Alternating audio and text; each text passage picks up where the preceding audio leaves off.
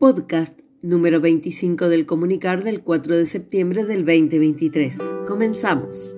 Noticia de interés laboral. Se realiza el pago de haberes del mes de agosto. La Secretaría de Hacienda informa que se realizará el cobro del sueldo el próximo miércoles 6 de septiembre. Conferencia del INAP sobre ciencia y Estado. El próximo jueves 7 de septiembre a las 11 horas se realizará una conferencia que podrá verse por la plataforma YouTube del Instituto Nacional de la Administración Pública. Bajo la pregunta ¿por qué las ciencias necesitan del Estado? se desarrollarán temas como la producción y aplicación del conocimiento para el desarrollo económico y social del país estará a cargo de Fernando Peirano, presidente de la Agencia Nacional de Promoción de la Investigación, el Desarrollo Tecnológico y la Investigación.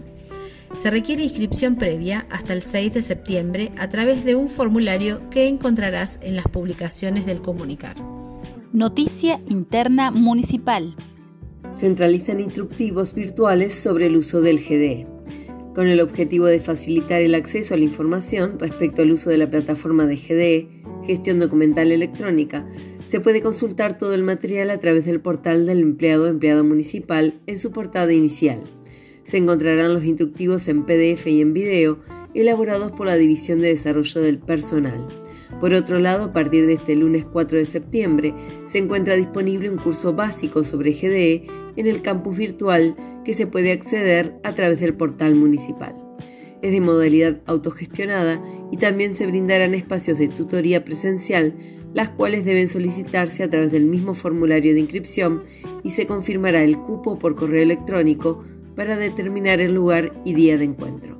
Por consultas, escribir a aulavirtualmscb.gmail.com. El Departamento de Presupuesto se prepara para la presentación del presupuesto 2024. El área dependiente de la Dirección de Contaduría viene trabajando desde el mes de julio, coordinando la elaboración del presupuesto para el año 2024, que deberá ser presentado en el Consejo Municipal el próximo 30 de septiembre para su aprobación. El proceso se está coordinando con las secretarías, subsecretarías y direcciones generales, que designaron coordinadores como responsables de la carga digital de todas las partidas y programas, con sus respectivos proyectos en el sistema municipal presupuestario, LEDI. Por contacto, escribir al correo contaduría presupuesto Actualidad municipal abren selección externa para puesto de cocinero-cocinera. Quienes se interesen se pueden postular hasta el 12 de septiembre a través de un formulario virtual.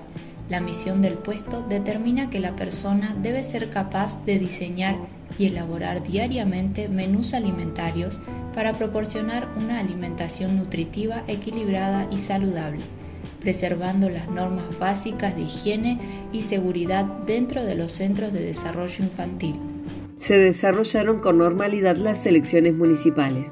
Ya se pueden consultar los resultados provisorios a través de la web bariloche.gov.ar en el botón Elecciones Municipales 2023.